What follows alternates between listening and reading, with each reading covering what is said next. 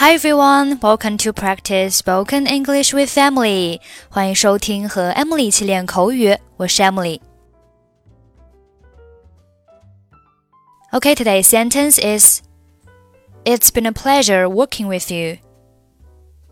It's been a pleasure working with you.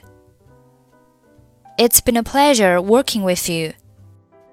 It's been a pleasure to do something 或者是 It's been a pleasure doing something，意思是什么什么是我的荣幸，或者让我感到非常开心。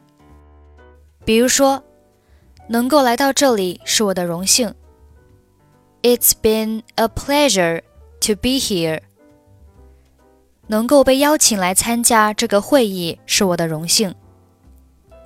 It's been a pleasure to be invited to attend this meeting.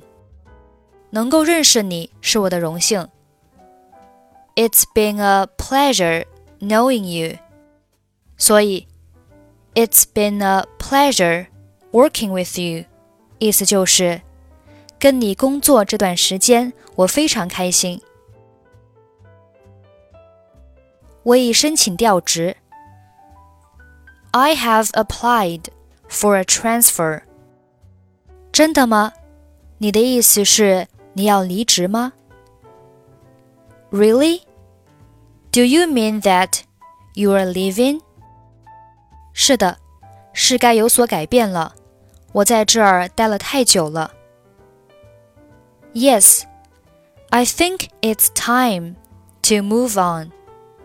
I've already been here too long. 你想到哪儿去呢？Where do you want to go？我想调任到上海办事处。Well, I want to be transferred to the Shanghai office. 我会想你的，但不管怎样，祝你在新的岗位上一切顺利。I will miss you, but anyway, I wish you every success at your new post。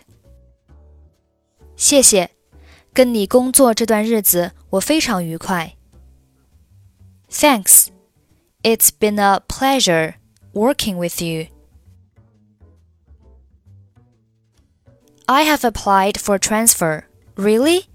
Do you mean that you're leaving? Yes. I think it's time to move on.